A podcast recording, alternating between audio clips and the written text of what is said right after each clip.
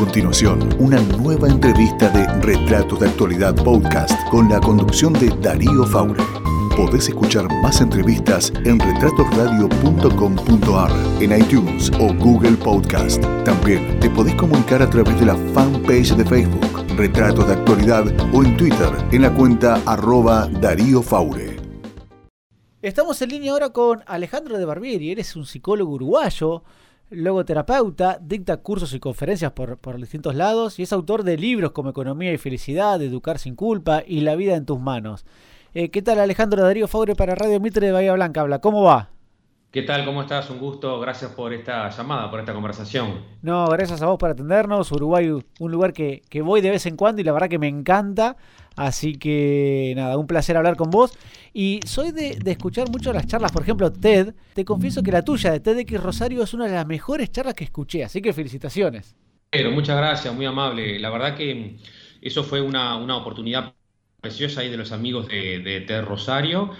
Este, que sobre todo está basada en mi libro Educar sin culpa, esa charla, ¿no? Exactamente. Este, y la verdad que, la verdad que eh, yo doy muchas charlas, una, anécdota preciosa que yo doy acá en Uruguay, en Argentina, en Chile, en Colombia, por ese libro, Educar sin culpa, que es un libro que, acá fue un bestseller, entonces me abrió muchas puertas, pero, pero eh, nunca había preparado una charla TED, si bien tengo una que di acá en Uruguay, pero fue distinto, una charla de 10 minutos. Entonces este, tengo que agradecerle mucho a, Ezequiel, que es un psicólogo que fue como el que me hizo el entrenamiento para poder resumir mi libro y a su vez calmar mi ansiedad, porque yo hablo una hora y media, dos horas sin parar, y acá era solo 10 minutos. Así que creo que creo que quedó bien también porque se la, practicamos mucho. Sí, sí, la verdad que sí. Como vos decías, si bien después tenés, por ejemplo, el libro La vida en tus manos, ese libro Educar sin culpa, y esa charla realmente tuvo una repercusión impresionante. Y yo creo que también es porque un poco nos pasa a todos esto de que vivimos con culpa y educamos a nuestros hijos con culpa. Claro, tal cual. Este, en realidad, el, este, esa, esa, charla resume el libro este, y también está bueno hacer el ejercicio, ¿no? De poder decir en 10 minutos, ¿no? De qué se trata tu libro. Este, es un ejercicio lindo, ¿no? A nivel didáctico eh, este, y a nivel pedagógico. Yo tengo eh, tres libros, mira, Economía y Felicidad, que salió en el 2012, con, todos con Penguin Random House, Educar sin culpa, que salió en el 2014, acá en Uruguay, y es el libro que está en Argentina, en Chile, en, Colombia y en México. Y el año pasado, La vida en tus manos, que salió en Uruguay y, va a salir en Argentina también en julio. La verdad que entonces estoy, estoy, muy contento. Muy difícil educar sin culpa, pero esa es la propuesta, ¿no? Eh, ¿Cómo hacer para decir que no? Para animarse a que nuestros hijos se frustren. Yo creo que tiene que ver con que yo en Uruguay este, tengo 47 años, tenemos un centro acá que son 15 psicólogos y yo creo que el éxito de ese libro es que de alguna manera traté de decir lo que, lo que otros psicólogos o, no dicen o no saben decir. Lo digo para que ningún colega se ofenda. Eso es un, tema que a veces los psicólogos y los educadores y los médicos, en estos tiempos de, digitales, tenemos que aprender también a comunicar. Y eso es algo que, yo se lo digo mucho a mis maestros también, que fueron los que me ayudaron a entrar en la radio y en la televisión. de, nada, de nada sirve, o, de poco sirve, eh, por ejemplo, ser un psicólogo clínico, que está buenísimo, tener una buena, buena, buena terapia, un buen terapeuta que tú te lleves bien, pero que también precisamos eh, llevar nuestro mensaje a la gente que o que no puede pagar un psicólogo, o que no quiere, o que tiene un prejuicio, ¿no? Y esa ha sido mi tarea en los últimos años de hacer prevención a través de los medios o a través de los libros, ¿no? ¿Y, qué significa? A ver, describirnos un poco para aquellos que no vieron, no escucharon la charla, que después la vamos a subir a las redes sociales para que la escuchen y la vean. Pero ¿qué significa esto de vivir, eh, vivimos con culpa y, eso, digamos, de alguna forma afecta la, educación con nuestros hijos? Bueno, este, justamente esa charla, los chicos de la TED le pusieron el valor de la frustración en la educación de los hijos. Pero el libro se llama Educar sin culpa y el, concepto en homenaje a un, a un psicólogo, a un médico francés, Aldo Nauri, que yo lo cito en este libro, donde él dice que nuestros, yo tengo 47 años, digo para que se ubiquen generacionalmente, pero vale, vale para cualquier persona de, 40 o de, 35 en adelante, quizás. Eh, él dice que nosotros, eh, nuestros padres, fueron educados por nuestros abuelos sin culpa. Nuestros padres fueron educados por nuestros abuelos sin culpa. O sea, los abuelos no esperaban que sus hijos los quisieran los educaban. No quiere decir que no los quisieran, quiere decir que los educaban sin esperar ser queridos. ¿Me seguís? Sí, perfecto. Es, eso es muy fuerte lo que estoy diciendo. Eso, esto es solo para hacer un taller de dos horas con esta sí, frase. claro.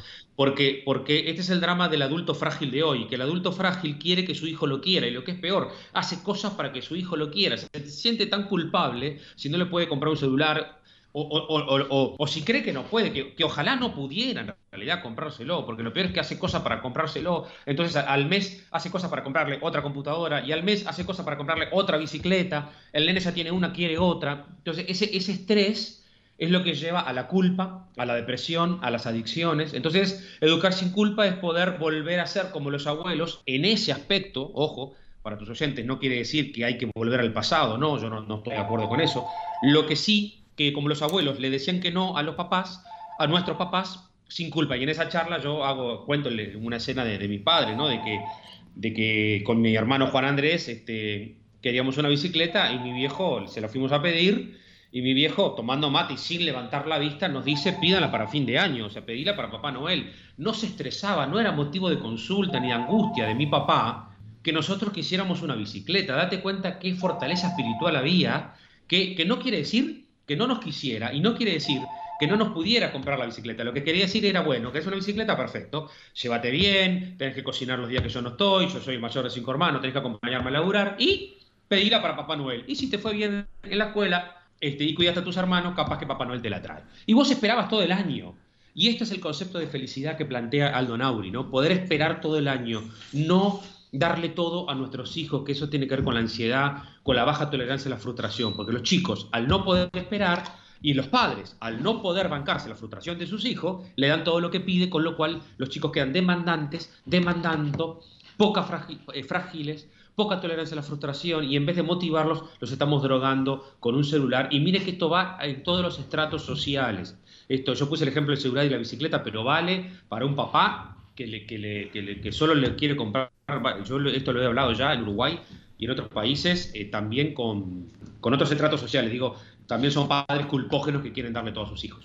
Sí, eh, es, es, a ver, es un reflejo, yo creo que del 99% de la sociedad actual, y eso los chicos de alguna forma también eh, lo están viviendo y lo están a ver, no sé si la palabra. Están sufriendo. iba a decir exactamente, sufriendo. Están sufriendo, porque el, el, e, esto que esto, esto, eh, esto, de, esto tiene que ver con la sobreprotección. Yo, creo que en la charla lo digo con dos o tres frases este, eh, simples por ejemplo, o sencillas para, que se aprenda. Una es, eh, proteger es desproteger. Proteger es atender las necesidades emocionales de nuestros hijos, para que quede claro. ¿no? Porque cuando yo escribí Educar sin culpa, la primera cita del libro, eso no lo aclaramos, es una cita de Fernando Sabater, filósofo español, que dice, educar en buena medida es frustrar, pero no quiere decir frustrar, ni, agredir, ni pegar. Viste que hoy en día, en esta época de las redes sociales, todo se corta, ¿no? Y se recorta y se saca un titular, ¿no? Sí. Este, Imagínate a mí las cartas que me llegaban de, mismo de Argentina y de otros lugares. Educar es frustrar, de Barbieri, qué polémico. Este señor le debe pegar a sus hijos. No, no, espere un poquito, tengo dos hijas. Este, nunca precisamos con mi señora. Este, eh, la autoridad sana es, te dije que no y es no, pero el adulto sin moverse de su lugar. Si yo grito, si yo pego, si yo agredo, si yo ya lo, tiro de la oreja, perdí la autoridad. Una autoridad sana no es autoritarismo. Por eso, proteger es atender las necesidades de mis hijos. Sobreproteger es cuando hago algo que mi hijo ya puede hacer por sí mismo. Entonces, por ejemplo, si a los tres años, a los cuatro, se puede atar los cordones, tengo que dejar que se los ate, tengo que crecer en paciencia, el adulto, y dejar que mi hija se equivoque al atarse los cordones, al andar en bicicleta, al hacer una torta, a jugar a la pelota, si el, profesor, puso a mi hija en el banco suplente, me tengo que bancar que mi hija se frustre porque esa frustración la va a hacer crecer a ella, le va, le va a hacer aprender a andar en bicicleta, o sea que voy a evitar que entre un psicomotricista, voy a evitar que consulte mañana o intentar un psiquiatra por un tema de adicciones y le doy todo. Entonces, así es, por ejemplo, como pasa hoy en día con muchos millennials, ¿no? que son chiquilines que fueron sobreprotegidos y que nosotros tenemos que ayudarlos a que crezcan incorporando el sufrimiento para su vida. Sin duda, es, muy bueno lo que decís. Y, la, realidad que como, como padres en general no permitimos que nuestros hijos sufran. Sufran en la escuela y nos vamos a quejar con la maestra. Sufren en el club y nos vamos a quejar con el entrenador. Sobre eso, eso, que estás hablando eh, se llama restaurar la alianza entre la familia y la escuela, que es creo que el segundo capítulo del libro, ¿no? Claro. Que es cuando los padres vamos, ¿no? Primero los padres, primero no hay padre, para que quede claro. Lo que hay es eh, eh, un intento de adulto ahí que está criando a los chiquilines más o menos parecido como educa, como cría la mascota. Mira la bestialidad que te estoy diciendo. Entonces, si no hay padres, lo que plantea Educar sin culpa es que vuelva el adulto a su rol de padre, que es decir que sí, te quiero, confío en ti, te preciso, ya somos padres distintos, ya somos varones incluso, ¿verdad? Distintos de lo que... Eh, esto no quiere decir volver a un autoritarismo, quiere, hay varones mucho más empáticos, varones que también se toman licencia para acompañar a, la pareja, o sea, este, bueno, yo, mi papá también tuvo la suerte de entrar a los partos, a los cinco partos que tuvo, que tuvo mi mamá. Hay un varón distinto, pero todavía nos encontramos con la parte negativa de eso, que es la sobreprotección. Por eso, dejar que se frustren es, viene la maestra y te dice, eh, su hijo no es bueno en matemática, que te vas a dar cuenta por la nota que trae. Entonces, precisamos adultos, o sea, padres que digan, bueno, pide una entrevista, ¿cómo hacemos para ayudar a nuestros hijos? No irle a echarle en cara al docente de que, ¿por qué no lo puso? ¿No? O por qué este, por qué este, usted no ha sabido despertar, que es el chiste que hago yo en las charlas, el Einstein reprimido, que es mi hijo. No, no, no es un Einstein reprimido, señor. Su hijo es muy bueno en la inteligencia eh, en, la inteligencia corporal, es muy bueno en, la inteligencia espacial, es muy bueno en, la inteligencia lingüística. Le cuesta la inteligencia lógico-matemática. Eso es lo que esa nota quiere decir. Los padres de hoy están tan frágiles que en vez de legitimar al docente, lo cuestionan y eso genera también todo el desgaste social que en toda Latinoamérica tiene el docente hoy. Nosotros en Argentina, en Chile, en Colombia, el docente no se lo respeta, los padres tiramos abajo su postura, nos escuchan hablar mal nuestros hijos de los docentes delante de ellos. Entonces todo eso van desmedro del rol de docente. ¿no? Es que está, está, está perfecto, porque a veces mezclamos eh, autoritarismo con autoridad. Y yo creo que un, un poco la, autoridad se ha perdido. Acá en Argentina los chicos le han perdido el, el, respeto o el miedo o el respeto, vamos a llamarlo respeto, a la autoridad, al policía que estaba en la esquina y que uno realmente decía, está el policía, voy a portarme bien. Hoy los chicos, eh, no digo en general, pero muchos, eh, o no digo todos, pero muchos es, ese respeto a la autoridad se ha perdido y se ve en todas las instituciones. Claro. Y ahí, ahí, ahí este, en Educar sin culpa tengo otra cita de Hannah Arendt que es preciosa, que Hannah Arendt dice, justamente es el adulto ha claudicado de la responsabilidad donde ha puesto al mundo, donde, ha puesto al niño. O sea, vos tenés un hijo, tenés una responsabilidad. Entonces, decirle, cuando yo le digo que no, y te completo la cita de Sabater, ¿no? un ejemplo tonto, por ejemplo, viene mi sobrina, Julia, a, a mi casa, tiene dos añitos, la hija de mi hermano, y veo que va a poner la mano en el enchufe. Mi tarea como adulto es decirle no, Julia, con amor, con tranquilidad, incluso la puedo sacar de ese lugar, me explico, no implica agredir. Mira que gasto muchos minutos con esto porque la gente entiende mal este concepto. Es con una adultez, la, quito del lugar, pero le digo que no, le tengo que enseñar por, un por el valor vida, ¿verdad? Que si ponen los dedos en el enchufe se puede darle un, electrocutarse, o si el hermano más grande le va a pegar a la hermana, también yo le tengo que decir no se le pega a la hermana. Ese es el rol del adulto. ¿Cuál es la función que cumple? Que a los cinco años todos los psiquiatras coinciden que el niño ya tiene la capacidad para autorregularse emocionalmente. O sea, le quiere pegar a la hermana. Todos crecimos tratando de pegar a nuestros hermanos, no sé cómo fue lo, tuyo. Sí, igual. claro, pero la autorregulación emocional es no se le pega a la hermana. Ese no se le pega a la hermana lo dice el papá, lo dice la mamá, lo dice la maestra, lo dice la abuela, lo dice cualquier adulto que esté a cargo. ¿Me explico? Antes lo decía solo el papá, por ejemplo. Solo esto venía antes solo con la figura del varón. Ahora cuando venga tu padre vas a ver, ¿te acordás? Eh, era como una generalización. Pero si había una mamá que se quedaba todo el día, también decía que no. Y le decía, no se le pega a la hermana. Y eso es muy importante para que el chico aprenda a reprimir el impulso de agredir y poder poner en palabras su espiritualidad, sus afectos. Y de eso se trata crecer. Tengo ganas de pegarle, tengo ganas de tener sexo con mi pareja, no siempre vas a, vas a tener sexo cuando vos quieras, que, que, tenés ganas de matar a alguien que se puso en el auto y te, te puso el taxi y te insultó, pero el adulto puede respirar para poder autorregular su mundo impulsivo, crecer en empatía y no este, creerse que tiene que tener sexo cuando él quiere, que para hablar ahora que estamos el Día de la Mujer, para hablar también, dar un mensaje de adultez emocional a muchos machos tóxicos que creen que su mujer es parte de su propiedad. Entonces, eso se educa desde niños. Entonces, el niño se va a frustrar porque le quiere pegar la hermana. Pero esa frustración lo va a transformar en persona si hay un adulto que le ayuda a poner en palabras lo que siente.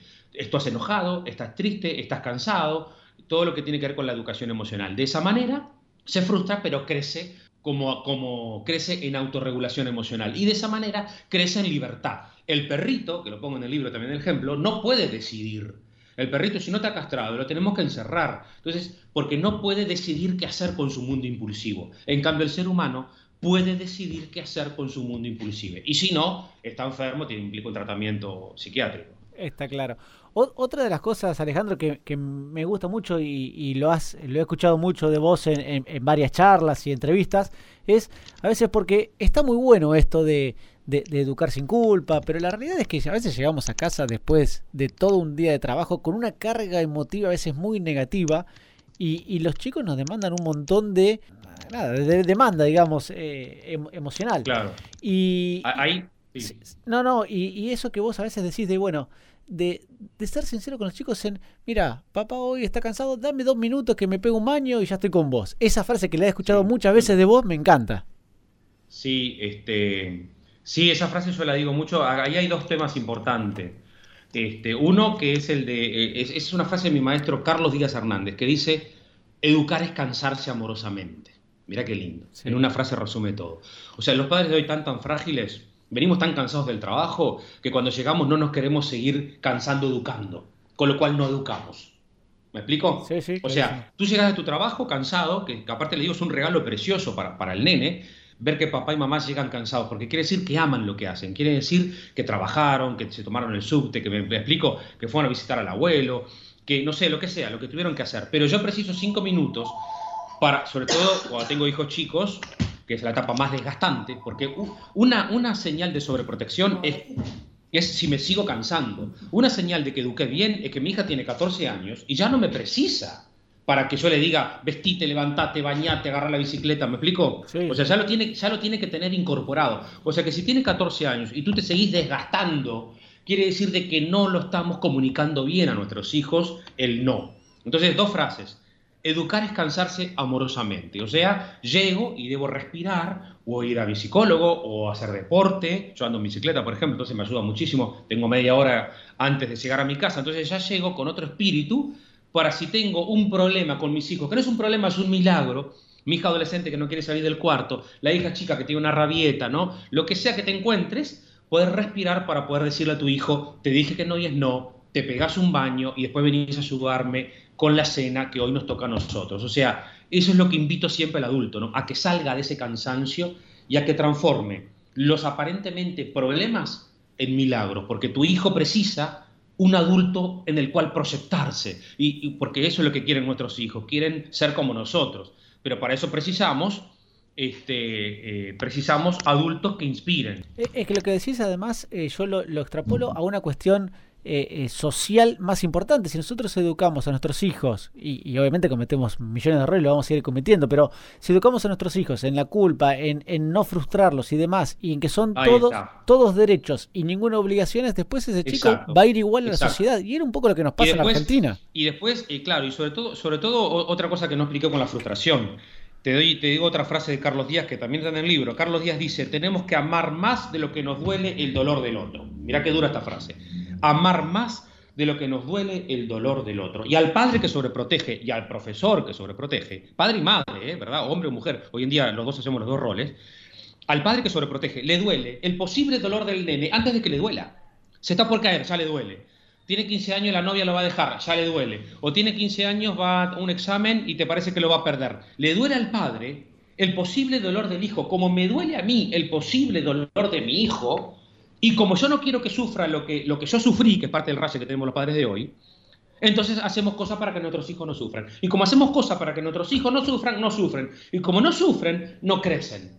Porque al evitarles el sufrimiento, les evitamos el aprendizaje que trae el sufrimiento. Entonces, cuando le damos todo para que no sufran, pobrecitos, que es la típica frase de los papás de hoy, pobrecito, cuando después la novia lo deja, los chicos se cortan y vienen al consultorio con bullying, con depresión, porque la novia lo dejó o el profesor le puso un uno y tienen poca, poca eh, fortaleza espiritual para poder bancarse ese dolor. Claro que a mí me duele que a mi hija el novio la deje, pero también sé que estaban mal, me explico que por algo mi hija también, este, no sé, eh, ve que esa relación ya no seguía más, la tengo que abrazar, eh, la abrazo, estás triste, la, otra cosa, una cosa es estar triste y otra cosa es depresión, que es una cosa que se confunde hoy en día, depresión es un diagnóstico de un médico psiquiatra, pero en principio está triste, entonces amor, beso, veo si quiere hablar conmigo, pero solo dejar, dejar sostener la tristeza, que es parte de un aprendizaje precioso como ser humano, y no evitar que sufra. Porque si evito que sufra, cuando aparece el sufrimiento, los chiquilines se nos vienen abajo porque tienen poca, poca fortaleza espiritual o psicológica para poder bancarse el dolor. ¿no? Y, y aparece ese adulto frágil. Claro, y ahí aparecen los adultos frágiles que dicen, yo no quiero que mi hijo sufra lo que yo sufrí. Los psicólogos escuchamos eso todo el tiempo en la consulta. Entonces yo les digo, no, mira, tu hijo no va a sufrir lo que tú sufriste. Tu hijo va a sufrir lo que él tenga que sufrir para crecer. Que no sé lo que va a hacer. Que perdió un examen, me explico que, no sé, mi hija grande dio dos, veces el examen de manejo antes de salvarlo. No pasa nada, es la vida, es aprendizaje. Claro que se frustra, pero le da entrenamiento para manejarse en la vida. Este, entonces, esto es parte de lo que los millennials, que tanto se habla hoy en día, que hay que motivarlos para que se muevan. Bueno, si hay que motivarlos, si, si siempre precisas una motivación extrínseca, entonces estás deprimido. Entonces, a veces la vida te motiva y a veces te desmotiva, pero si tu jefe hoy no te dijo, che, te felicito, no quiere decir que no te quiera, quiere decir que entró estresado porque tiene un problema, ¿viste? Y el adulto frágil de hoy, viste que conmigo, viste que no me saludó, viste lo que puso en Facebook, viste que no me puso like, viste que no me puso like. Entonces conmigo el tema, es, esta pantomima que hago es la, fragilidad de los adultos de hoy. Y nuestros hijos merecen adultos adultos, ¿no? que, tomen la vida en sus manos, que no, que no piensen, ojalá mi padre me hubiese educado de otra manera, que eso es un daño tremendo que hizo la psicología de determinista en nuestra cultura, ¿no? Que, el, final del libro es, bueno, el final de la charla, es hacer las paces con nuestra historia, ¿no? O sea, que uno puede decirle a tu papá y a tu mamá, gracias, te perdono, estoy orgulloso de ti, poder, poder perdonar, poder agradecer a nuestros padres, para nosotros ser adultos y no ser adultos eternamente demandantes, ¿no? Alejandro, gracias por esta lección que nos has dado, ¿eh? te queremos agradecer muchísimo. Gracias a ustedes, mil gracias por la llamada. Bueno, bueno, te mandamos un abrazo grande y ahora vamos a subir en, las redes sociales eh, los links de los libros y demás. Ah, buenísimo, avísame así lo, así lo comparto en mis redes. Educar sin culpa está en todas las librerías de, de Argentina y La vida en tus manos va a estar en julio en Argentina. Muchísimas gracias, un abrazo enorme. Gracias a ustedes, abrazo grande. Podés escuchar más entrevistas en retratosradio.com.ar, en iTunes o Google Podcast. También te podés comunicar a través de la fanpage de Facebook, Retratos de Actualidad o en Twitter en la cuenta arroba Darío Faure.